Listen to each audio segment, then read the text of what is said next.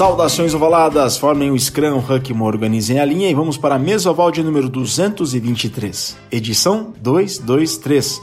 Um Mesoval super especial para falar da formação da primeira seleção feminina 15 em 2008, durante uma gira para a Europa, especificamente para os Países Baixos, popularmente a Holanda.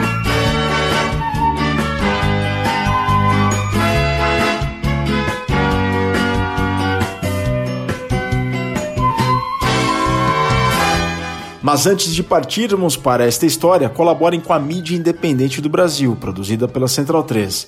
Acessem apoia.se barra Central 3. Mais uma vez, apoia.se barra Central 3 e façam lá uma contribuição regular. Para vocês terem disponível todo o conteúdo produzido pela Central 3, é só irem para o site central3.com.br e terem acesso a todos os podcasts, não apenas sobre esportes, mas sobre política, cinema, literatura, educação, num trabalho muito lindo feito pelos nossos queridos colegas de casa. Um abraço, Matias, um abraço, Leandro e a mim, um abraço, Chico, um abraço, Gil. Estamos todos com muitas saudades do estúdio, do, do estúdio Mané Garrincha. Um dia voltaremos, se Deus quiser. Protejam-se todos vocês, ouvintes do Mesoval, protejam-se. A pandemia está ficando cada vez mais séria, está ficando cada vez mais grave, então protejam-se. Todo cuidado é pouco.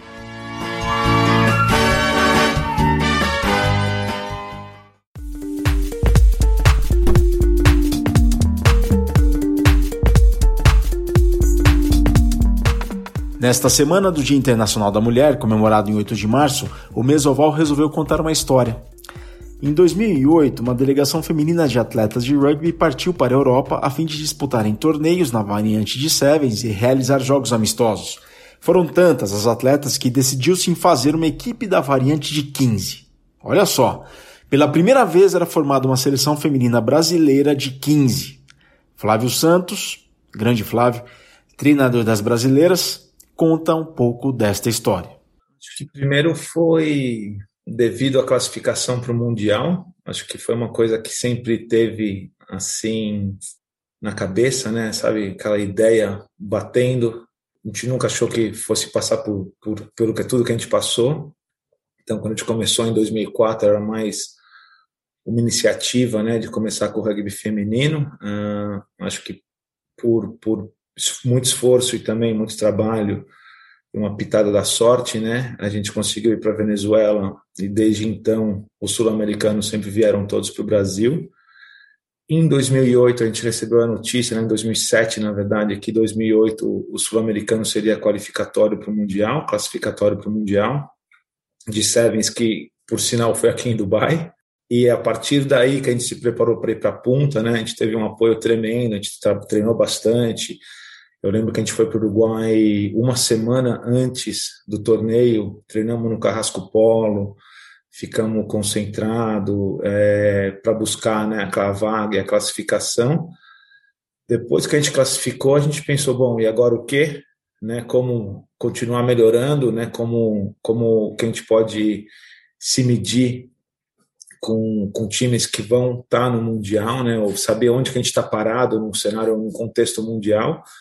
E a partir daí a gente pensou, bom, tem um torneio do Amsterdã Sevens para rolar em maio, maio, junho, fim de maio, começo de junho. É, por que não? Por que não ir? E, bom, já que vamos, por que não jogar 15? E basicamente o 15 eu acho que foi né, é, muito para tentar melhorar a parte que, que era bastante necessária a melhorar, que era a parte, a zona de contato, né? Tacle, contato, huck, né? Aquele Rossi, né? É, que o 15 te dá, que o 7 hoje em dia te dá um pouco mais, mas ao mesmo tempo tem outra velocidade. É, então a gente pensou, vamos fazer isso, jogamos na mesa para as meninas, todo mundo topou, e, e, foi, foi um esforço de todo mundo, as meninas tiveram que pagar uma parte, a ABR na época se encarregou de uma parte da alimentação, uma parte da hospedagem, toda outra parte saiu do bolso das meninas é, e nosso também, mas e foi, foi incrível. o Xavier Volga né, teve uma participação bem bacana, a ajuda da preparação com uma parte regulamentar. O Zé Eduardo também conseguiu a companhia atlética para as meninas de São Paulo poderem treinar. E toda vez que a gente se juntava em São Paulo, tinha uns treinos na companhia, né, visando a, a, a parte física. É, acho que as meninas em si estavam tão comprometidas que elas saíam com a planilha de trabalho, né, de plano de treino, e cumpriam, tentavam cumprir a risca mesmo. É, se eu não me engano, não lembro direito se Porto Alegre tinha uma companhia que as meninas bem, enfim, acho que cada uma foi se virando nos 30 do jeito que dava e cada um fez seu melhor para poder chegar lá e poder representar. Mas maluco não, acho que pelo contrário, né? Teve um, uma ajuda bem grande também, né? O Zé Alpuin, é, o Miri também ajudou bastante na parte é, de formação né, da, do grupo e formou em 30, 38 meninas. O Zé também, o Zé naquela época, o Zé Alpuin, ele estava lá na Bahia, né, estava começando aquele projeto lá no Alto de Ondina, e obviamente né, saíram alguns jogadores bem talentosos de lá, que fizeram umas coisas incríveis né, em participar do circuito de Seven daquela época, e acho que ele também, dentro da, da loucura dele, ele foi um que falou assim: eu, eu conheço, eu tenho alguém que pode ajudar a gente a organizar. E nós falamos: vamos nessa, né? Vamos embora. Então, foi uma viagem de 12 dias, onde a gente fez cinco jogos de 15 é, e jogamos com dois times o torneio de Amsterdã. Né? É, o time amarelo ficou em quarto lugar do torneio de Amsterdã Sevens o time verde jogou a final da prata, perdeu a final da prata. E os outros, três, os outros cinco jogos de 15, a gente perdeu de 10 a 0 da seleção da Holanda. E depois empatou um jogo com o Diok, de 5 a 5, e os outros três jogos a gente ganhou. Da Holanda B, de uma da universidade que era campeã holandesa, e um jogo que foi incrível, que foi na véspera do turno do Sevens, que praticamente é, quem estava jogando aquele jogo não ia jogar o Sevens. E por sorte a gente levou um contingente bem grande que conseguiu dar conta. Né? E foi um jogo na chuva, molhado, terminou 5 a 0 para gente. De acordo com o portal do rugby, pessoal do portal do rugby, um grande abraço. Foram três jogos. O primeiro, numa sexta-feira, foi dia 10 de maio de 2008 derrota por 10 a 0 para a seleção da Holanda, barra Países Baixos. Depois, no dia 13, uma terça-feira, vitória sobre o Utrecht Student por 36 a 5 e o último jogo, no dia 19 de maio, uma segunda-feira, empate com o Diok por 5 a 5. O Brasil fez aquela viagem com a seguinte delegação de atletas, além do treinador, o Flávio. Do Band foram a Isadora Castro, a Camila Nipper, a Bruna Lotufo e a Bárbara Santiago. Do BH, a Laura Orozco, a Contita. Olha, pessoal, eu não sei o apelido de todas, tá? Então eu vou falar o nome completo, tá? Do Charrua, as Arechavaletas, Ana Cláudia e Fernanda. Inclusive a Fernanda já esteve aqui conosco. Além da Andréa Caldas e da Karen Doreto. E também foi a Juliana Oliveira Menezes, a Fernanda Silveira, a Maria Paula Medeiros e a Lúcia Beatriz. A Lúcia que inclusive já esteve aqui conosco no Mesoval. Do Curitiba, a Ana Carolina Lopes. Do Desterro, quatro atletas. A Ângela Livramento, a Cláudia Leal, a Júlia Sardá, eterna capitã da seleção feminina, uma grande capitã. Júlia, todos nós temos muita saudade de você. E a Maíra Magdaleno, que vai falar daqui a pouco para vocês. Da Federal, olha só, Tamires Dias. Do Niterói, quatro atletas. As Irmãs Futuro, a Baby que dispensa apresentações, e também a Cris, que dispensa apresentações também. A Gabriela Bittencourt e a Andressa Contreiras. A Andressa vai falar logo mais para vocês. Do Rio Branco, duas atletas, a Mariana Wise e a Manuela Nunes. Do São José, a Suelen Alves. Agora do SPAC, olha só. Aina, a Binha, Angélica Gevaert, a Emily, a Jéssica Santos, a Juliana Predolin, a Juliana Toledo, a Gabi Ávila, a Mari Ramalho, a Mari Segala, a Nath Olsen, que vai falar daqui a pouquinho, e a inesquecível Paulinha Ishibashi.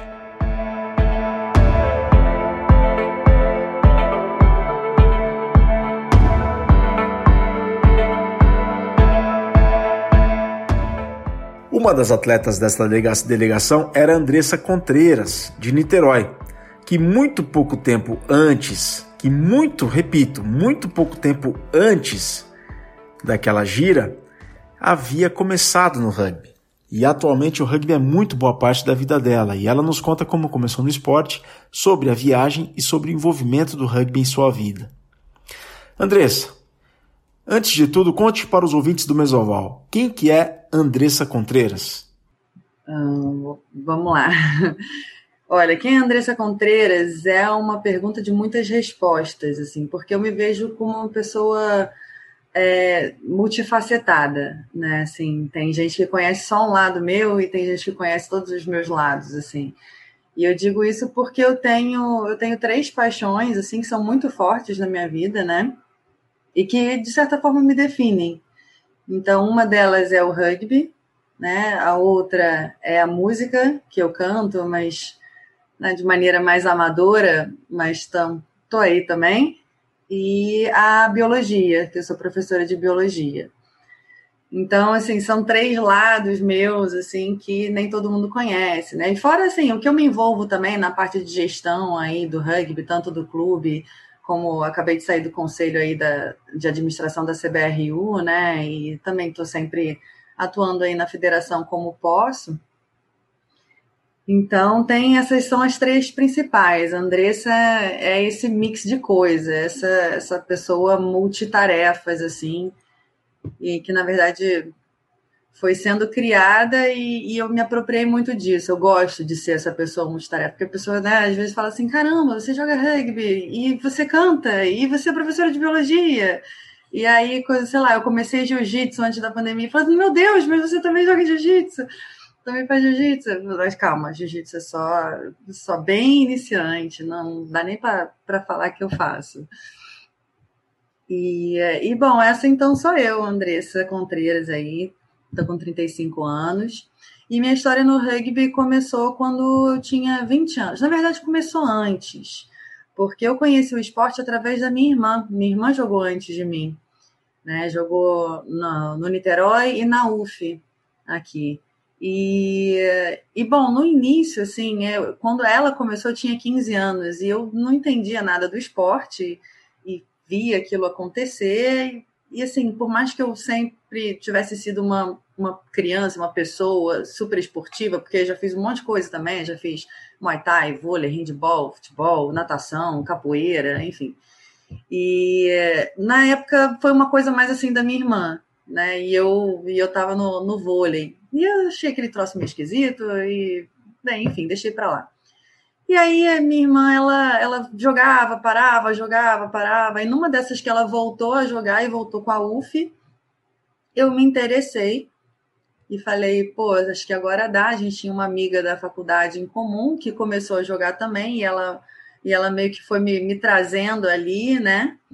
E, e aí acabei, comecei a treinar. E aí fui no, no, primeiro treino em 2006, julho de 2006, foi meu primeiro treino. E já cheguei mais cedo, combinei com o Monkey, né, que é o cara do, do rugby. Falei, Monkey, me ensina a taclear aí. primeiro treino de rugby, estava eu lá dando cabeçada na coxa do Monkey.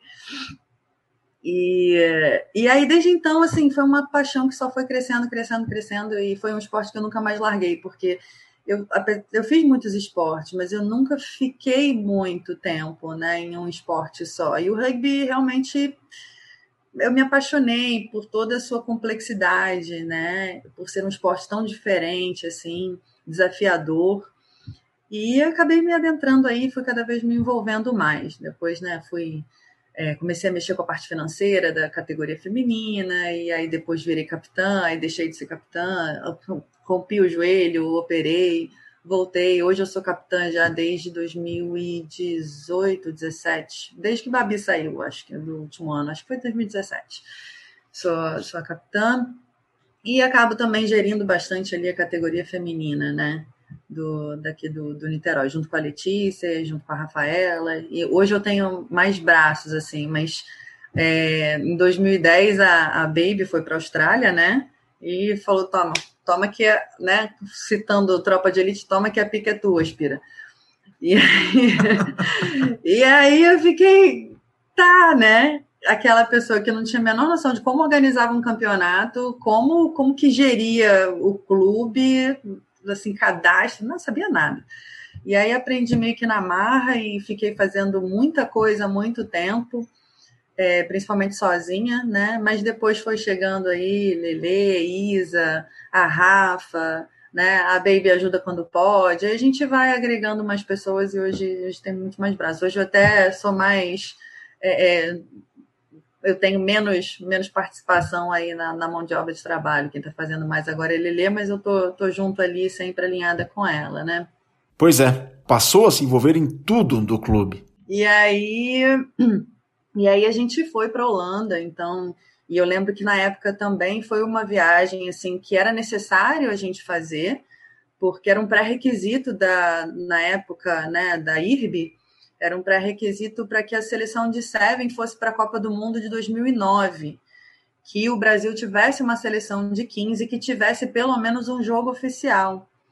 Então, não sei como é que foi a questão da logística da organização, mas eu sei que arranjaram para a gente ir para a Holanda jogar contra a seleção da Holanda lá.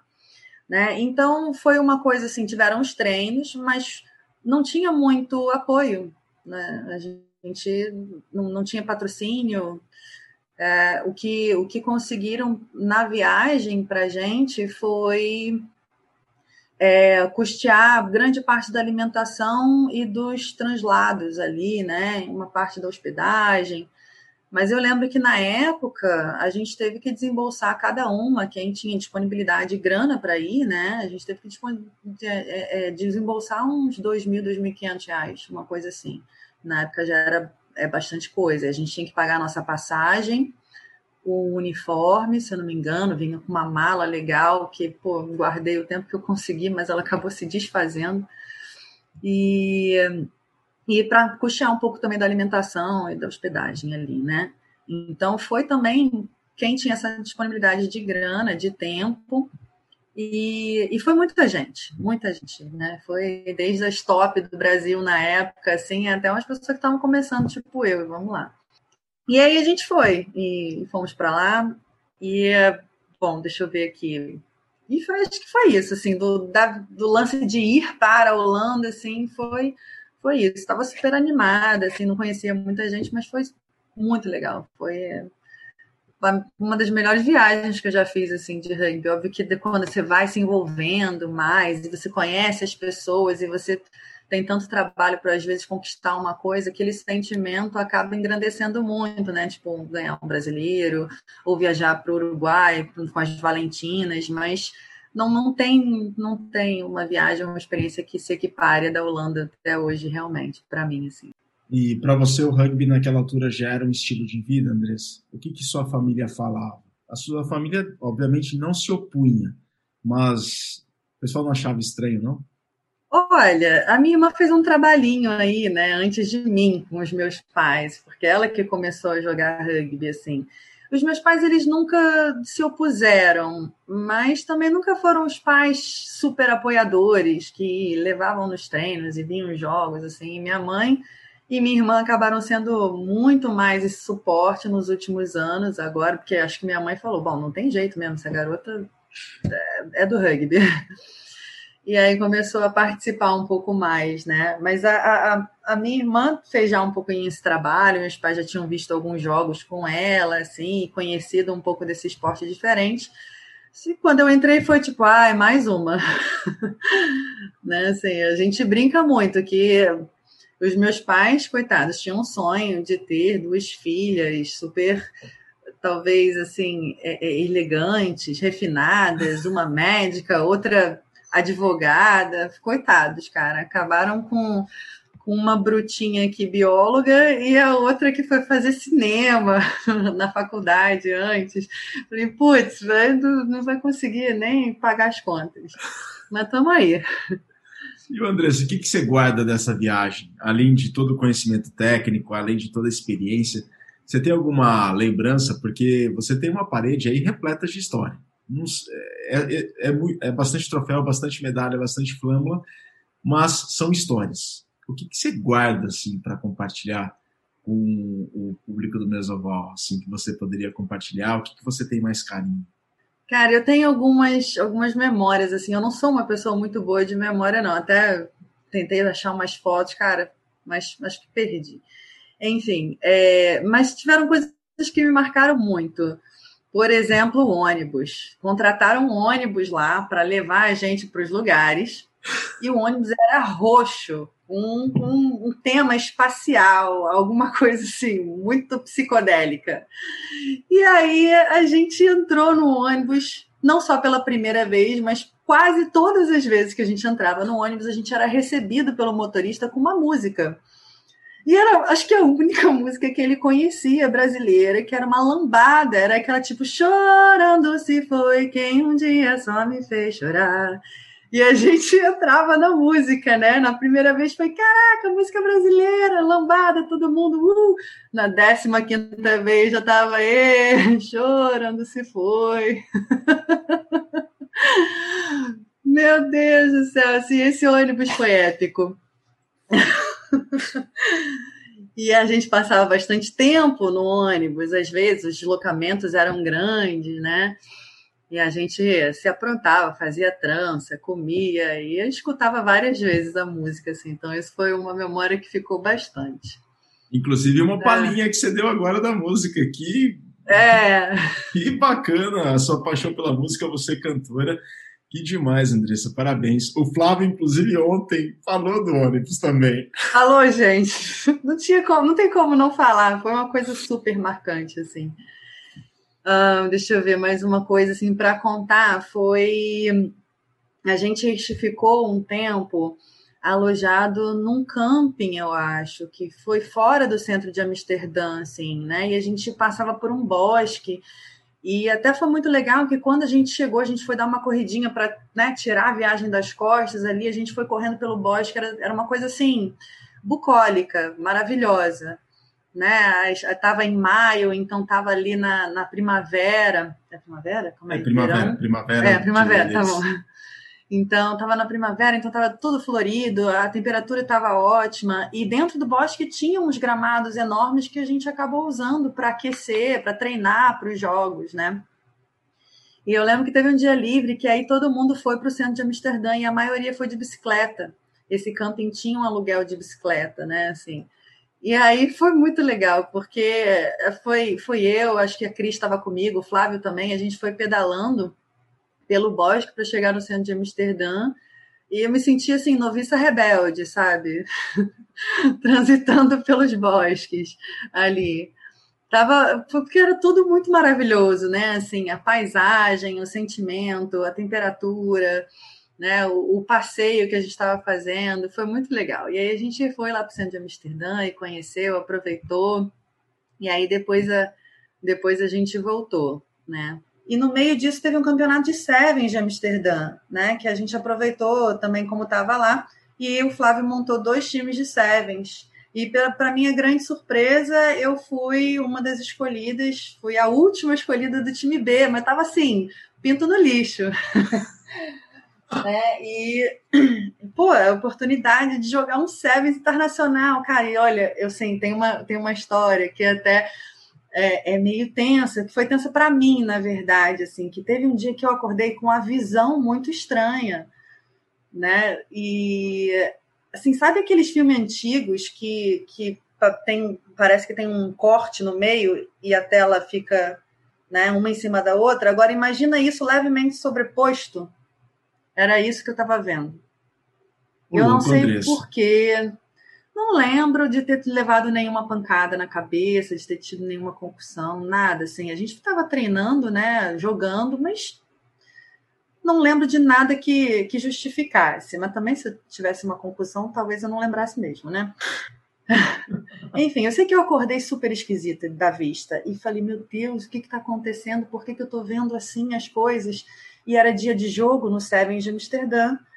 E assim, a gente jogando contra os Estados Unidos, Nova Zelândia, e eu falei, gente, não, não vou perder essa oportunidade, não vou. E aí eu, eu até falei para o Flávio que eu estava com a vista esquisita, ele perguntou o que, que era. Ele falou, mas dá para jogar? Eu falei, dá. dá para jogar. Eu falei, vamos embora, né? E, e acabei jogando mesmo assim. E lembro que eu joguei contra contra a Nova Zelândia, né? E eu lembro nitidamente de um momento em que me passaram a bola e eu, para não errar, fechei um do olho, porque como as imagens estavam sobrepostas, né? Eu fiz assim para receber a bola, fiquei meio caolha no jogo, mas não, não, não lembro de ter feito nenhuma, nenhuma cagada fenomenal assim, não. E aí eu sei que no, no final desse dia, assim, eu só rezei muito para Deus para eu acordar bem, né? Sem nada. E acordei bem, normal, não sei o que aconteceu. Foi um episódio, assim, muito esquisito da minha vida, né? Mas no dia seguinte estava tudo ótimo e eu ainda tive essa, essa experiência, oportunidade de jogar contra as Black Ferns, né? Mas Andressa também é cantora e essa atividade sugere delicadeza. Agora, Andressa, como conciliar e equilibrar a delicadeza de ser cantora com a agressividade de um jogo de rugby? Não é complicado partir de um extremo para o outro, lidar com esses opostos tão opostos? Bom, primeiramente, obrigada aí pelo elogio, né? É, olha, eu, eu acho isso o máximo, na verdade, porque eu gosto muito da reação das pessoas quando elas veem os dois lados, sabe? Do tipo, meu Deus, olha essa menina assim, no, em 2018 ou 2019, eu lembro, eu tive um, eu abri o rosto aqui, tem uma foto minha com sangue aqui, né, sangrando, tipo, bem rugby agressivo mesmo. E as pessoas veem às vezes essa foto e depois me vem toda bonitinha cantando ali, né? E dá um choque assim. Eu gosto de ver essa, essa reação. E e olha, para mim, na verdade, assim, eu nunca pensei em transitar, eu simplesmente fui, né? Na hora que tem que cantar, tem que cantar. Eu, é, é, você tem que se concentrar na afinação, no volume, na dicção. É tanta coisa que você tem que pensar ali no momento que acho que, que a agressividade só sai de cena, né? Ali. Mas mas acho que é isso, assim, não, não é muito pensado, não. É simplesmente vai para um, vai para outro. Inclusive, eu acho que estou precisando de mais música na minha vida agora. Essa pandemia mexeu com a nossa vida, né? E foi um setor da minha vida que está um pouquinho de lado, assim. Que vai voltar, tenho certeza que vai voltar.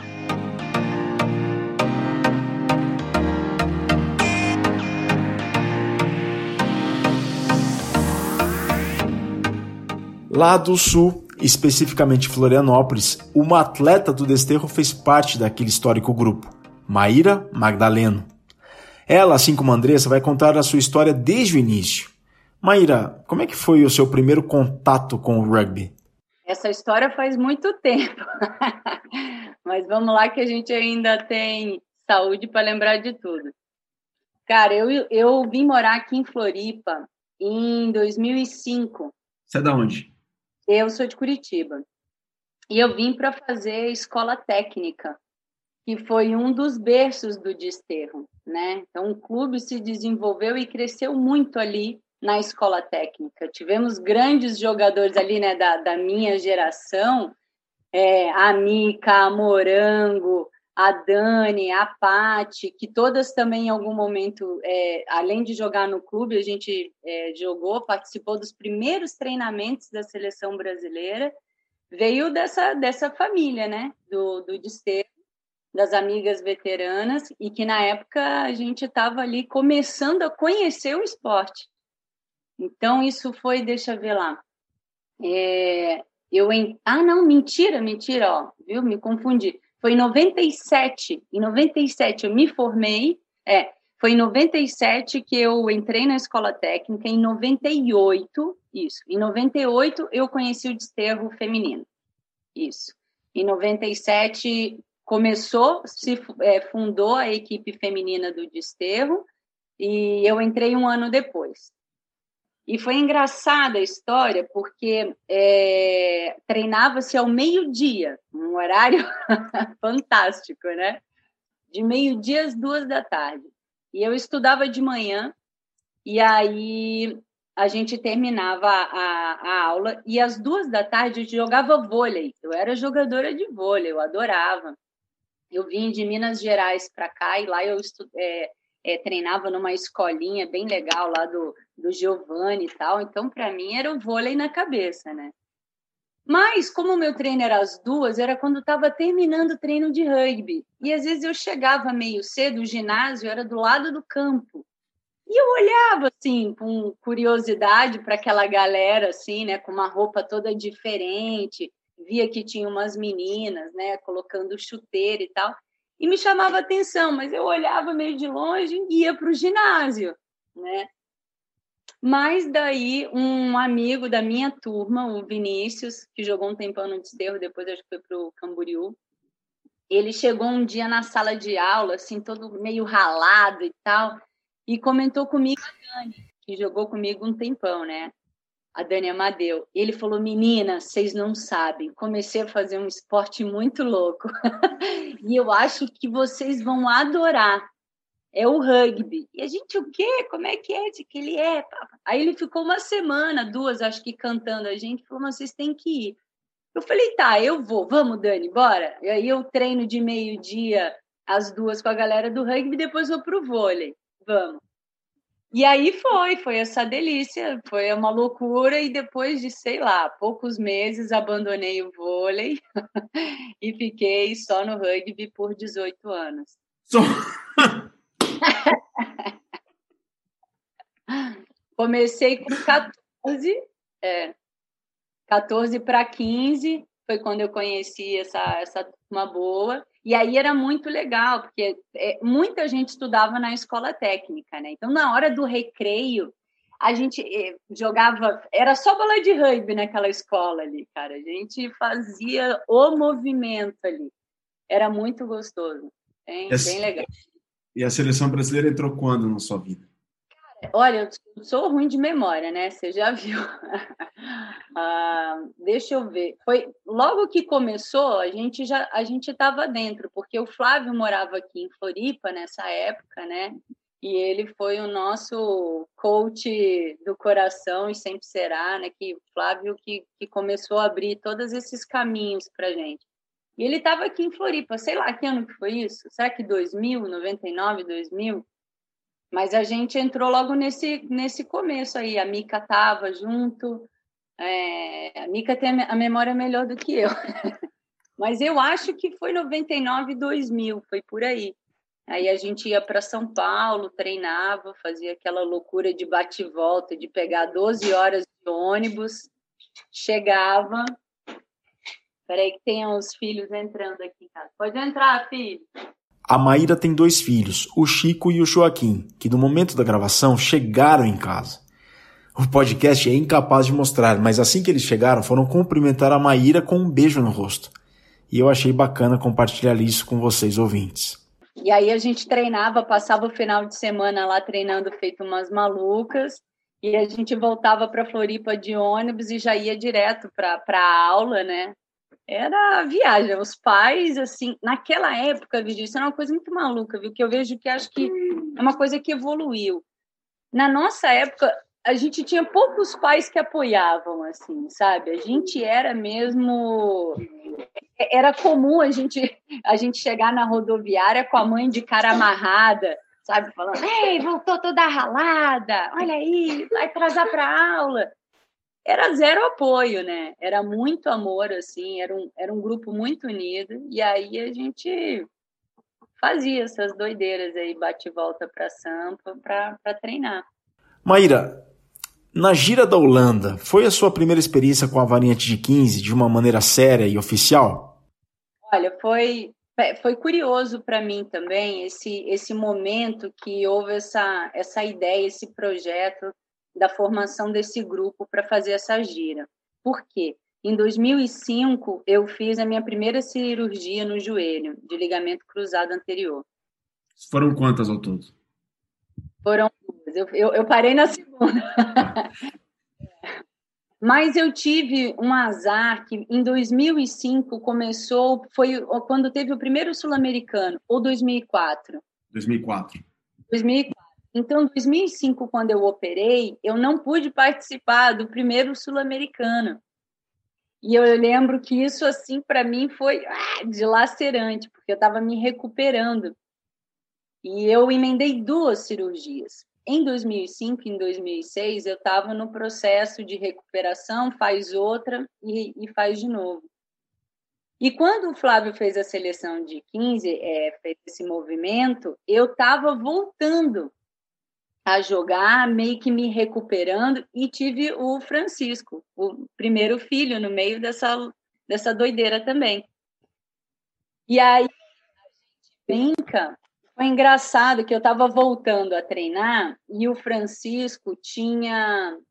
É, ele tinha seis meses de idade, por aí, cinco, seis meses. E eu já voltei, voltei para a seleção. E a gente brinca que falou assim: ah, vamos jogar 15. Eu falei, gente, como é que eu vou jogar 15? Eu tô franga, né? Como a gente diz no. O Chico tá com quantos anos hoje? Tá com 13. Que legal. Olha, tá do meu tamanho, tá imenso. A cara do Ige, mas com a simpatia da mãe. Ah. é. Bom, e aí eu lembro que o Flávio falou, Má, a gente está querendo fazer esse lance do 15 e tal, não sei o quê, vambora. Eu falei, meu, vambora, mas eu tava meio fora de ritmo, sabe? Porque tava voltando os primeiros treinos com o joelho ainda meio fraco e tava super magrela, assim, tava com, pesava 60 quilos, acho que nunca mais pesei 60 quilos. E eu tava muito magrela, então para mim começar a jogar o 15, que era mais contato, formação e tudo aquilo, é, eu me sentia um pouco insegura. Mas, assim, as meninas que me conhecem do rugby sempre falam, ah, Maíra é cachorro louco, né? Eu adoro taclear, adoro um, um huck, um contra-huck. Então, então, no meu sangue tinha essa coisa de gostar muito do 15. Eu joguei sempre de centro, na maioria das vezes, e muitas vezes eu fechava, né? Ai, não passa a bola para a Maíra, que a Maíra vai para o contato. E aí o Flávio dizia, ó, isso vai ser bom agora, porque eu, eu não, não era muito de abrir bola. Então, para mim foi muito legal e na verdade eu lamento muito, viu, ter me aposentado do rugby sem ter vivenciado mais o jogo de 15, sabe? Porque eu acho que é quase um outro esporte mesmo, assim, é, é uma outra é uma outra relação com o rugby, sabe? Porque eu gosto eu acho que ele dá uma coisa mais agregadora, assim mesmo, sabe? Essa coisa de, de você é, entrar em disputa por uma bola, por mais que o objetivo seja o mesmo, seja a marcação do try, mas essa questão de você avançar os territórios, né, ir fazendo as fases em grupo, porque o, o você passa uma bola, pisou aqui, ganhou, deu um dame, ele tem uma questão mais individual.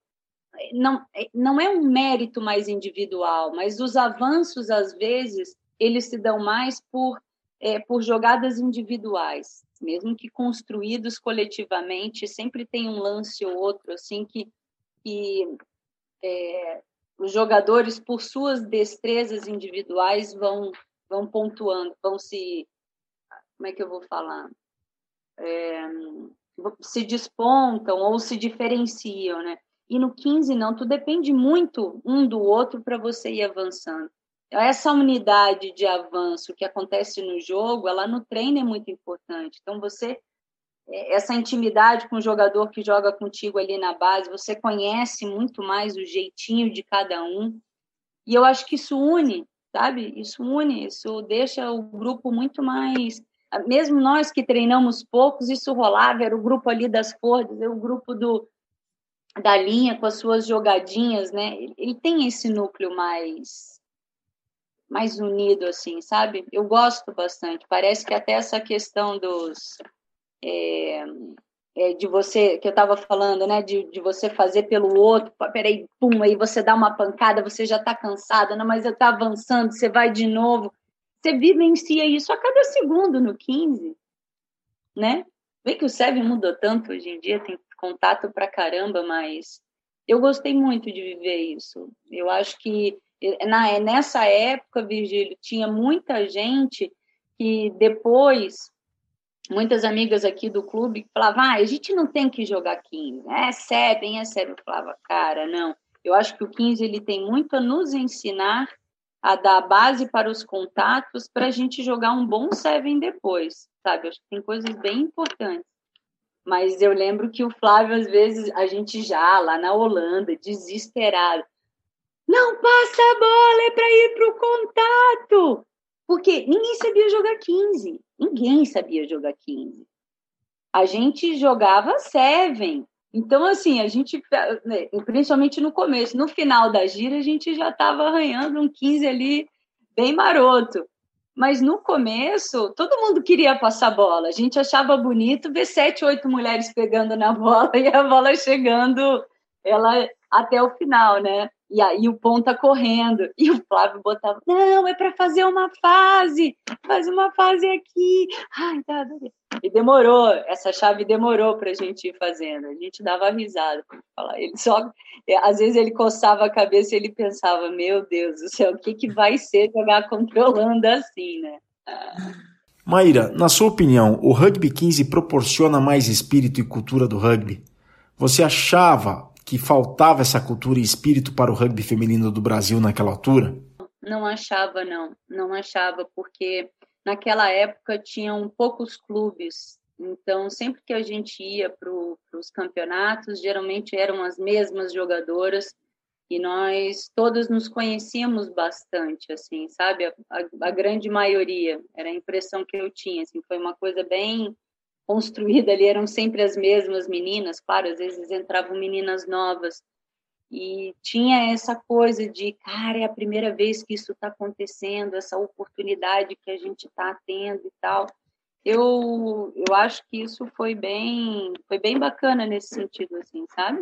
Acho que tinha é, tinha bastante carinho uma pela outra, todo mundo sabia a história dos clubes, se conhecia por nome, sabe? Acho que tinha menos gente jogando rugby, né, Vigílio? Hoje em dia, cara, olha a quantidade de clube, de times de seven, eu nem conheço mais metade. Hoje em dia eu vou num torneio, eu fico viajando, assim, já não conheço uma galera. Eu, Maíra, você falou do, dos pais, né? A questão do apoio e tudo mais. Você tem um filho que joga, né? O que, que você fala para ele? O que, que o Chico pede para Maíra, a mãe dele? Olha, ter um filho jogando rugby é uma alegria absurda. Eu nem sei te explicar, assim. Eu, como fui treinadora também, peguei a categoria de base, eu, eu ensinei meu filho a jogar, né? O Chico começou a treinar com sete anos de idade. Eu fui a primeira treinadora dele junto com outros veteranos do, do desterro, né? Então, isso foi, é, foi e é ainda muito emocionante de ver o meu filho aprendendo o rugby, né? Junto com, nós que formamos um coletivo de treinadores, ver ele vestindo os primeiros uniformes do desterro. A gente fez a primeira gira com o infantil para o SPAC, aquele Lion Kids, que é um torneio incrível, então, eu estava nesse corpo de treinadores que levou essa molecada. E eu lembro, estava eu, Micaela Roberto. Deixa eu ver se tinha mais algum pai, treinador também. Mas eu acho que éramos nós três. E os nossos três filhos jogando. Eu e o Roberto, quando começou o primeiro jogo, escorria a lágrima dos nossos olhos, assim, a gente se dava a mão, e a Mica também, todo mundo, ai meu Deus, olha ali os nossos filhos. Foi, então, assim, é meio indescritível, assim, sabe? Por ser um esporte que a gente ama, em valores, em tudo, por ser, por ver a felicidade do filho amando aquilo que você ama também, e vendo traços, assim, do que joga. Tinha uma galera de São Paulo assistindo o jogo, falou assim: ah lá, lá, lá, nossa, esse tacle é muito teu, nossa, esse curtito dele é o Ige, olha. Pô, é sem. É muito legal, Virgílio, muito, muito mesmo.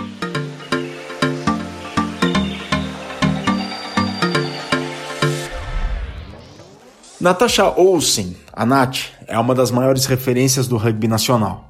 Ela esteve naquela gira para os Países Baixos, mas para ela pedimos para contar um pouco da sua história e opiniões sobre como ela vê o rugby. Hoje árbitra, ela vem de uma família bem tradicional do SPAC, Centenário Clube, verdadeira casa da modalidade no Brasil.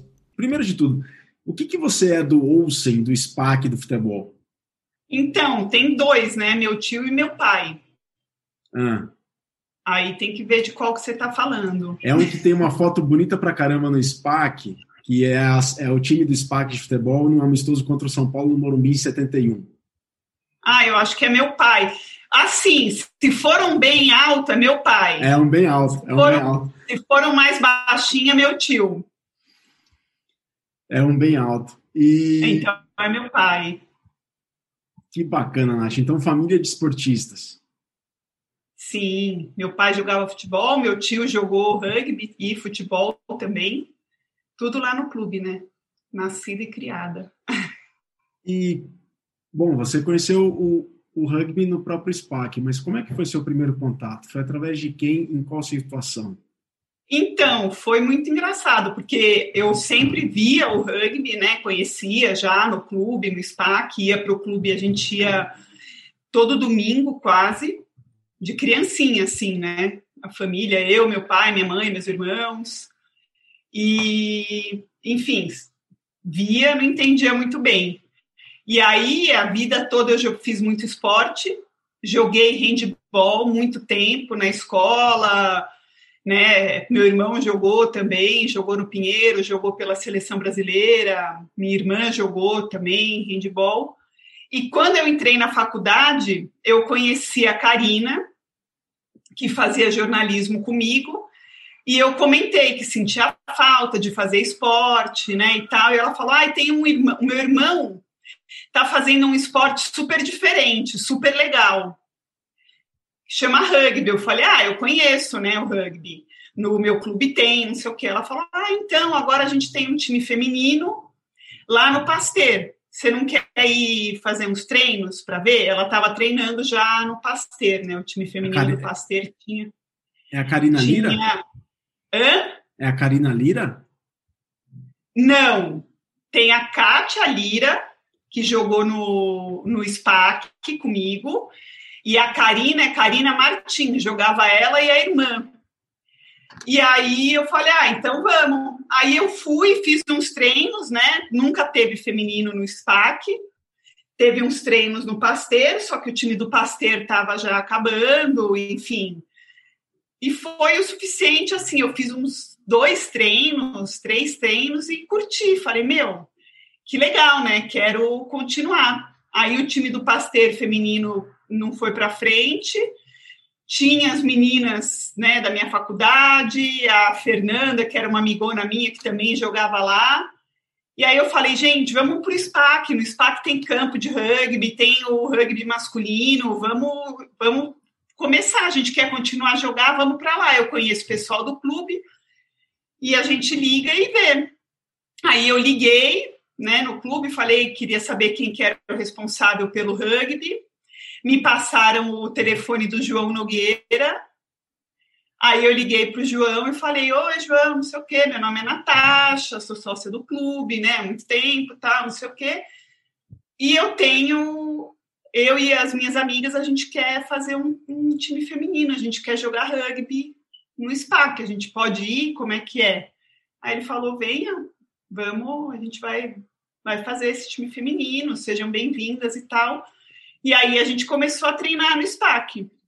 E aí, no, no começo, tinha o quê? Isso foi 98, acho, não sei. Eu, não, eu sou muito péssima de datas, assim. E aí a gente foi, tinha quatro meninas, cinco meninas que iam sempre, né? E a gente precisava de, enfim, ter no mínimo sete. E aí a gente saía atrás, minha prima foi, a prima das meninas foi também jogar e a gente foi se organizando. Aí chegou uma época que a gente tinha oito, nove, que já era aquela, né, era muito ótimo porque a gente não precisava ficar em pânico que não ia ter nem a sete para o jogo, né? Tinha até duas reservas, né? E aí a gente começou a falar com os juvenis também, com o time juvenil, a gente fazia cartazes, saía espalhando no bairro, vem jogar rugby, colando nas academias, nas escolas.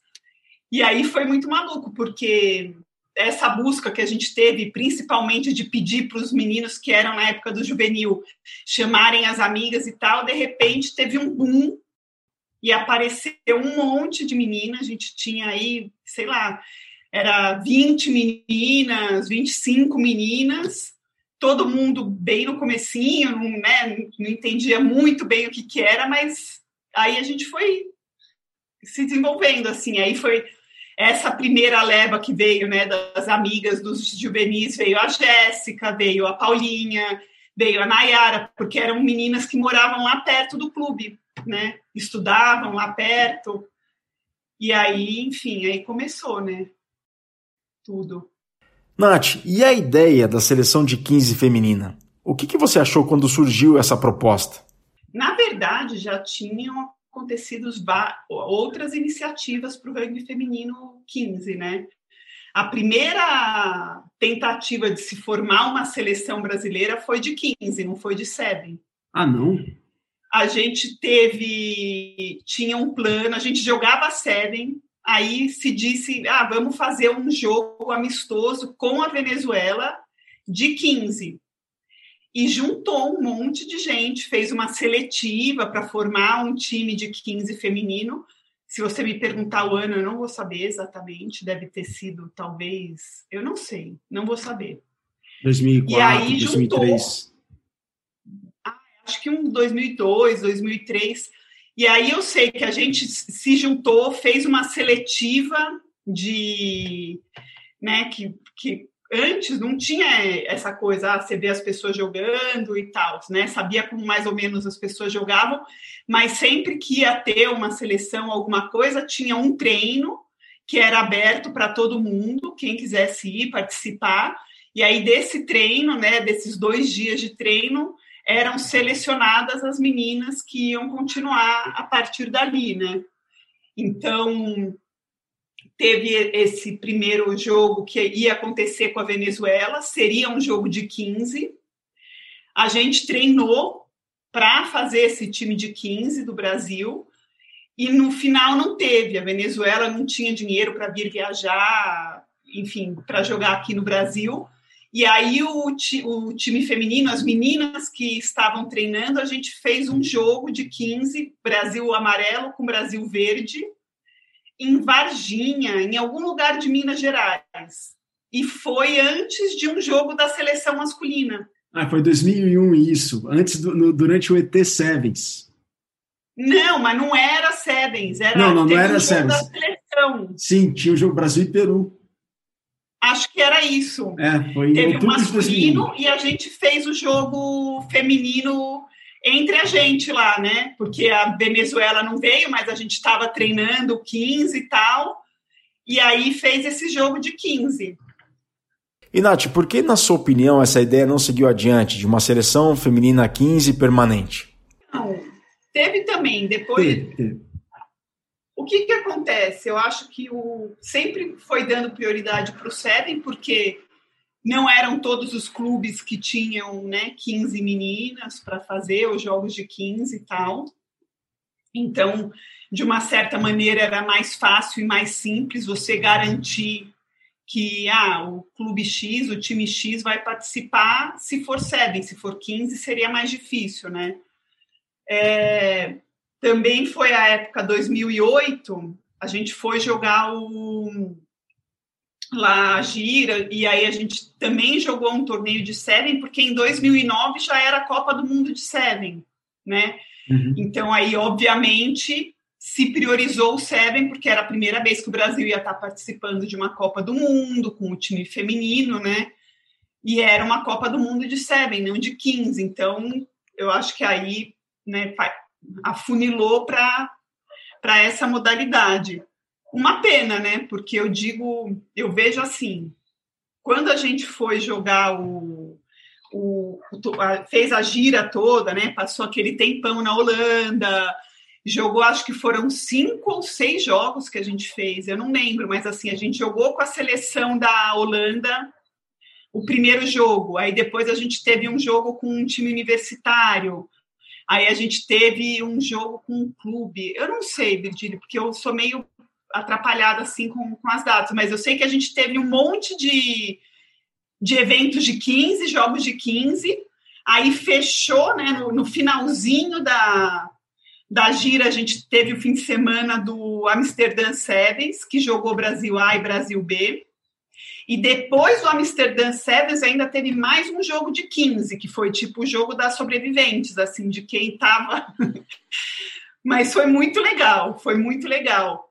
E, por exemplo, eu senti que no, no próprio jogo de Seven, essa vivência do 15, quando a gente jogou esse torneio, ajudou muito, né? Então a gente estava com um contato muito melhor, né? A gente tinha superado aí algumas barreiras de quem sempre jogou Seven, né? Então o 15 eu acho que ele tem muito para somar, né, no feminino assim. Primeiro de trazer mais meninas, realmente, e, e de ser efetivamente aquilo que a gente fala, ah, o rugby é super inclusivo, é para todo mundo. É, é legal, né? Só que o Seven, se você for jogar e você não for rápida e, enfim, se você não tiver uma condição física um pouco melhor, você não vai se divertir, né? Vamos ser, ser bem honesta, né? Se você for jogar, né, e procurar aí um alto nível e coisa assim, o Sevens não é um jogo para todo mundo, né? Para todos os, os, tipos físicos. Enquanto o 15, sim, né? Que é o rugby, o rugby, né? O 15 a gente tem, né? Primeira linha, segunda linha, terceira, né? O Ralph, a Ralph, que é, enfim, são vários biotipos que vão se encaixando e que vão compondo, compondo aí um, um, time, né? E o Seven, ele é um pouco mais excludente, né? Pela questão da velocidade, pela questão né, do preparo físico, de ser muito exigente em, em pouco tempo, enfim. E eu acho que, assim, o 15, ele tem muito a agregar, tanto para o rugby no geral, porque a gente vai trazer mais pessoas para dentro do esporte, né? A gente vai ter dobrar, né? Se a gente parar para pensar que é o dobro, né, do número de jogadoras que vai precisar em cada time, a gente dobra o número de jogadoras que vão estar participando. Vai vão, vão entrar meninas que talvez não teriam, né, um, uma predisposição assim para jogar os sevens e que vão se divertir muito no 15 e que vão ser excelentes jogadoras dentro do 15. E para cada menina nova, né, para cada pessoa nova que entra no, no rugby, não só menina ou, ou menino, enfim, a gente traz também uma família, né? Então, assim, se a gente amplia o número de pessoas jogando, a gente amplia o número de pais que vão saber o que é o rugby, que vão poder se apaixonar pelo esporte, curtir o esporte aumenta o número de amigas e amigos que vão saber o que, é aquilo, que vão ter interesse de repente, né? Então, acho que aumentar o número e abrir para diferentes biotipos e condições físicas, que é uma coisa que o Rugby 15 oferece, a gente amplia também a possibilidade de crescimento do rugby, né? Com um pouco mais de, de realidade, vamos dizer assim, né?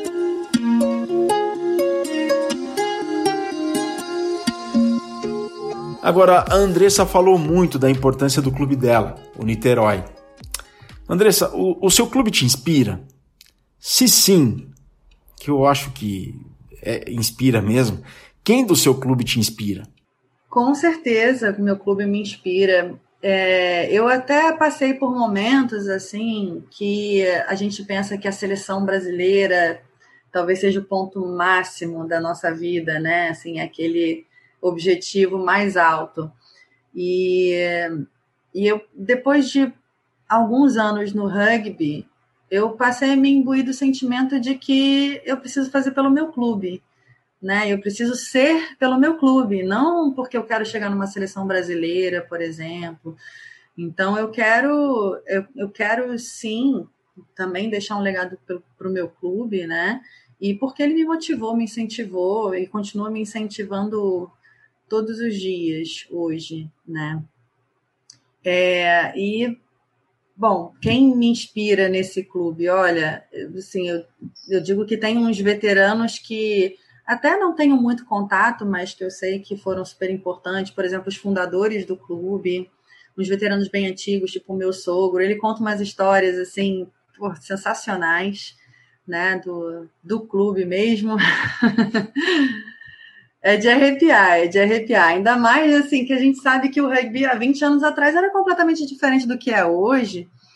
Então, as histórias que a gente escuta é, por, só, só dá mais combustível para a gente também. E assim, além dos fundadores, que eu acho que foram os que, que a gente tem que agradecer para o resto da nossa vida, porque afinal fundaram o clube que a gente trabalha hoje, né? E está hoje, sem eles a gente não, não provavelmente não estaria aqui tem os atletas que inspiram, né? Então, assim, do feminino, cara, a Cris, a Adri, a Bibi, a, a, a Baby, né? A Cris, a Adri e Bibi são, são mais veteranas, assim, mas também tiveram passagem pela seleção. A Renata, do Ney. É, e a Baby continua jogando comigo. Eu ainda falo para ela: você não ouse se aposentar do, do Niterói. da seleção, ok, mas eu ainda quero jogar mais um pouquinho com você, porque assim ela de fato foi uma das minhas maiores inspirações, né? Assim, eu correndo na esteira, eu me imaginava correndo atrás da Baby para dar apoio para ela, né? Coitada eu, porque ficava 100 metros de distância, mas tudo bem. Ela começava a correr, eu ficava para trás, mas era era minha gana, assim, né? É, e, e, e outros atletas do masculino, o Greg, por exemplo, né, que também é um ícone do nosso clube, um ícone do rugby brasileiro, assim, quem não conhece Greg não sabe da história do rugby, assim, e Baby também, né, são os, acho que as duas maiores referências aí do, do nosso clube. Isso, assim, só para citar alguns nomes, né, mas é, tem hoje pessoas que trabalham comigo, por exemplo, a Letícia, que também me inspira muito, que me faz continuar, sabe, a trabalhar pelo clube, é, e acho que é isso, tem tem muitos nomes aí, muitas pessoas, mas que eu falei dos, dos que mais me inspiraram, assim. Na minha irmã também, não posso deixar de lado a minha irmã, porque ela começou aí no, no Niterói, também me inspirou. Se não fosse por ela, eu também não tinha voltado para o rugby, né? E acho que é isso. Espero não estar esquecendo de ninguém. Desculpa aí, gente, qualquer coisa foi mal. Maíra, quando você vê o seu filho jogar, você vê o seu clube indo em frente, crescendo e rumo ao futuro? Fu, é uma, um assunto delicado, porque daí a gente fala um pouco também da natureza do nosso clube, né? E eu sou uma. Eu sou meio crítica, assim, Vigília. Eu acho que é, o Desterro é um clube que eu amo, mas às vezes a gente dá um passo para frente e três para trás, assim, sabe? Mas foi um momento do Desterro, eu fiquei ali quatro anos de treinadora. E foi um momento muito importante para o clube, porque foi se fazendo um resgate. A gente ficou anos sem juvenil, cara. A gente tinha um feminino e adulto, e o Desterro passou por uma crise sem juvenil. E, de repente, a gente falou, cara, não vamos deixar de ter infantil. E era difícil, porque era é, os treinadores, né? Não, não, a gente não ganhava nada, né? não tinha ajuda de custo. A gente fazia várias reuniões e tentava, às vezes a peteca caía, tinha pouca criança, então, cara, não vamos, vai, vamos dar certo, vamos embora. Tinha bastante treinadores, mas todo mundo com acontecendo um monte de coisa na vida pessoal de cada um. E quando um não podia, o outro tá, tá, tá. a gente fez um esforço muito grande para aquilo se manter. E depois dos quatro anos ali, a gente vê cara, eu vi os meninos mudando de categoria, né? Eu teve uma fase que já tinha o infantil, aí depois teve o M9, aí tinha o M9, tinha o M11, o M13, e a gente viu os moleques grandes deixando de caber nos uniformes e passando os uniformes já para os pequenos. E aí isso deu uma, uma cara, olha que legal. É, foi o primeiro momento que o Desterro, por um tempo, conseguiu manter a categoria infantil e ver a molecada Porra, o Lipe tá jogando no juvenil e eu fui a primeira treinadora dele, filho do Roberto. Eu falei, cara, que massa. Então, é uma coisa que todo clube sempre deseja, né? Ter uma categoria de base sólida, se desenvolvendo, você vendo a molecada nos campeonatos e entre eles com o espírito de rugby. Isso é lindo. Toda vez que tinha, mesmo que fosse esses que a gente chamava de festival de rugby, né, aqui com os clubes daqui, é, de Santa Catarina e tal, é, você via, você via o espírito ele erguendo a mão, oferecendo um lanche no final, curtindo o terceiro tempo, e sem a gente estar tá conduzindo de uma certa forma, olhando, observando. E a gente falou, cara, olha que lindo, né? Todo, todo aquele papel da gente começava o treino sempre fazendo uma roda, pegando um valor do rugby, conversando com as crianças e introduzindo isso, né? E aí você vê o resultado, você vê ele se desenvolvendo. É, é, é bem gratificante, bem gratificante, assim. É lindo ver o desenvolvimento deles, assim, sabe?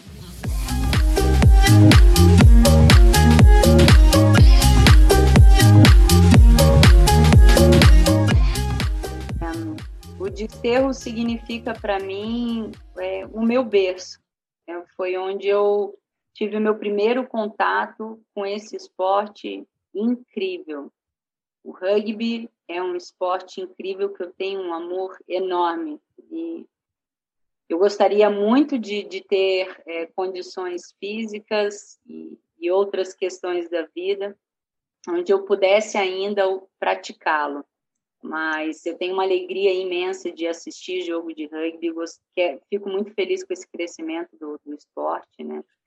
E o Desterro é, é, tem um carinho muito grande, né? É um clube que tem um monte de, de, de defeitos, como todos os outros, mas a gente sempre guarda um carinho de onde a gente se desenvolveu. Foi onde eu aprendi, foi onde me apresentaram esse esporte lindo que eu cresci nele e vejo hoje em dia o meu filho se desenvolver.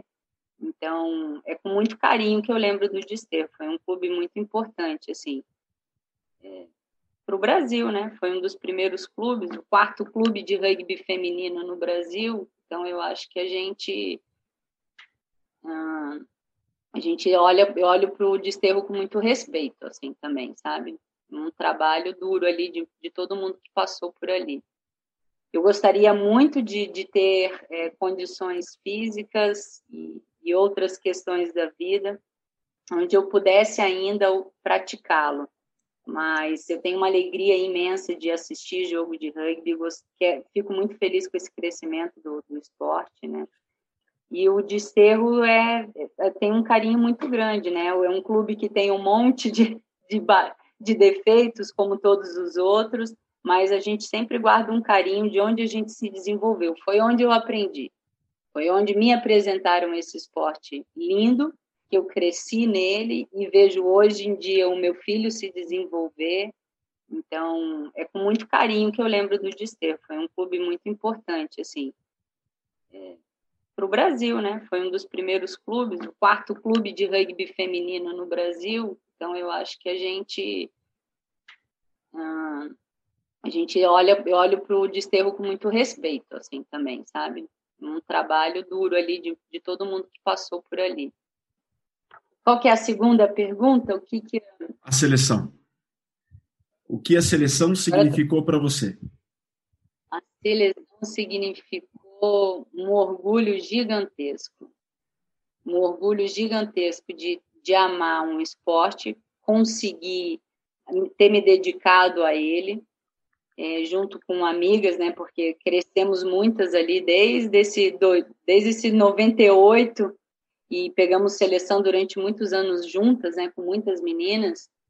E era um, um orgulho que eu não sei dizer. Você vestir, né? Vestir a camisa do Brasil no vestiário, cantar o hino, é, e entrar, fazer uma viagem, uma gira representando o país é uma coisa que eu tenho muito orgulho, significou muito para mim, assim, muito. Fui muito, muito feliz de ter participado disso, assim, sabe?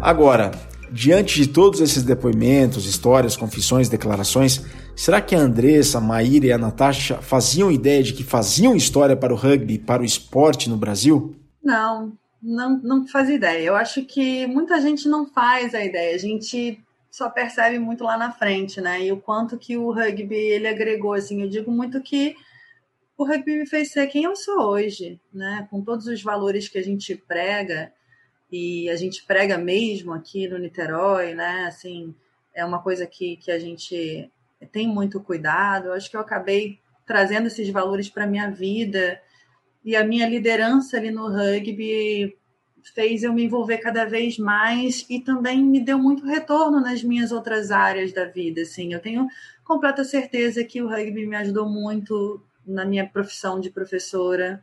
Né? Também tenho certeza que ele me ajudou muito na música, porque o rugby ele, ele te ensina muito mais do que valores, muito mais do que uma saúde física. Né? Ele, te, ele te ensina a, a como lidar com as adversidades, como trabalhar o seu psicológico, por exemplo, como trabalhar algumas, algumas vamos dizer assim, desequilíbrios, às vezes até emocionais, assim, por exemplo, né, de estar. Tá, é, como é que eu vou, eu vou, explicar? Às vezes de você, de você se desesperar diante de, de uma situação né, que parece sem solução e você fala, calma, não, tem solução, vamos fazer isso, vamos fazer aquilo. Então, assim, eu digo que o, o rugby, de fato, é a minha vida hoje e me fez tudo que sou hoje, assim, por tudo que ele é, né? Por, por todo o esporte, tudo que vem com o esporte, assim. Nunca imaginei que seria tão forte na minha vida. E esse sentimento, assim, ele só, ele só me faz perpetuar no rugby, assim, né? Porque eu vejo que é, muita gente que acaba se envolvendo no rugby acaba deixando de se envolver, porque muitas vezes fica assoberbado, porque a vida traz outras prioridades. E, e é uma coisa assim, eu tenho tanta paixão pelo rugby e pelo meu clube que eu, quando parar de jogar, eu vou vou achar um jeito de me enfiar em algum lugar aí para continuar atuando, seja na gestão, seja como treinadora, né? É, e vou continuar contribuindo para o rugby, porque eu, eu acho que esse esporte é, né? Desculpa o palavrão, é do caralho. É, um, é o mais foda que tem é o rugby. A gente fala do bichinho do rugby que pica, né? E todo mundo se apaixona. E, cara, é muito isso, assim. A gente não quer largar o osso, sabe? E eu quero ver muito esse esporte prosperar no Brasil, no meu estado, no meu clube. Quero que daqui a, a 20 anos, né, eu ainda possa participar aí do, do Niterói de alguma forma e ver que eu tenho uma categoria feminina, adulta, juvenil, que o clube tem, tem é, é, pessoas que estão empregadas, que está no caminho aí de uma de uma profissionalização, né, que ande com as próprias pernas. Eu quero, eu quero ver isso, né? De fato, esse sentimento ele só alimenta mais, só me dá mais combustível do tipo, não, tenho que continuar, tenho que fazer, tenho que ir, porque se a gente também não se envolve, né, é, quem é que vai? A gente tem que começar por, por nós, né? Assim, a gente sabe que tem muita gente que já não não pensa nisso ou que acaba deixando de lado por N motivos, como eu já falei, mas tem que tem algumas pessoas que têm que fazer. Então, vamos lá. Se é para eu fazer, vamos fazer da melhor forma que eu puder, para deixar o melhor legado que eu puder aí para o brasileiro no geral, né? Agora, Flávio, você como treinador, né? Você tinha noção do. Vocês tinham noção do vosso pioneirismo naquela altura? Eu acho que quando você faz parte do, do processo, você nunca faz pensando dali a 10 ou 12 anos, né? Eu sei que em 2019 teve 2018 teve umas trocas de mensagens das meninas com a gente, né, aqui em Dubai, para tentar fazer um encontro de 10 anos daquela gira, tentar ver quem que a gente conseguiria juntar. É, a gente estava super animado, né? Que a gente volta para o Brasil sempre em julho, só não voltamos ano passado devido às circunstâncias. Mas teve um bate-papo assim, né? Quem sabe, né? 12 anos, né? 12 anos agora, né? 13, vai fazer 13. Agora 13, né? 13 anos, quem sabe, né? 13 anos é um número, né? De sorte ou de azar, né? Depende do que você acredita. É, mas, pô, acho que você nunca pensa, né? Você nunca pensa nisso e acho que a gente estava fazendo aquilo que a gente sentia que era certo e também queria, né, naquele momento. Mas foi foi uma grande, foi foi demais. Eu, eu, eu olho, eu lembro, né, com um sorriso largo porque foi realmente incrível. Nath, vocês tinham ideia de que estavam fazendo história lá em 2008, naquela gira? Não é muito maluco isso, porque tudo que a gente sempre fez foi porque a gente queria jogar. Então, a gente quer jogar, quer fazer um campeonato brasileiro, então vamos vender rifa, vamos, enfim, fazer festa, vamos vender bolo, fazer bingo na festa junina do clube e vamos fazer. Por quê? Porque a gente quer jogar e é isso. Tipo, era muito o, o presente, sabe? Vamos fazer isso e é. tem agora para fazer. Agora vai ter o Valentim Martinez. Nossa, que louco! Vamos com o clube para o Uruguai jogar um torneio de rugby. Vamos, vamos.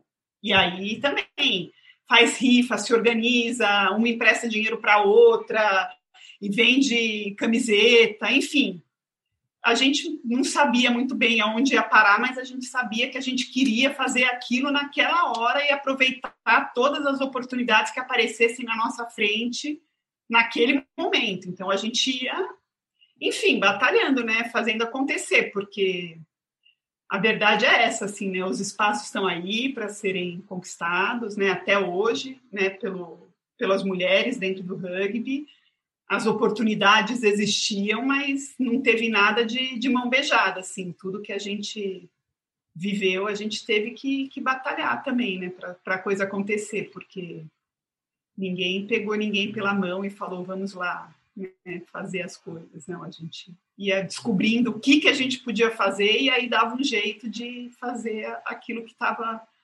disponível no momento, né.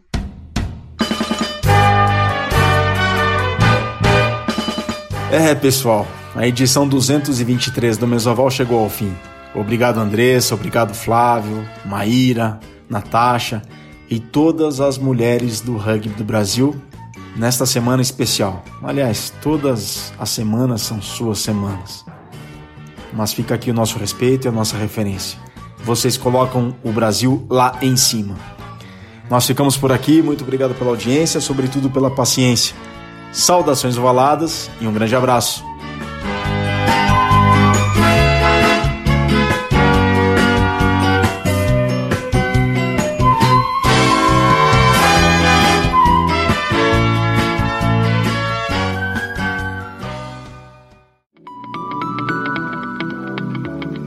Esse programa que você acabou de ouvir tem a produção da Scrum Prod.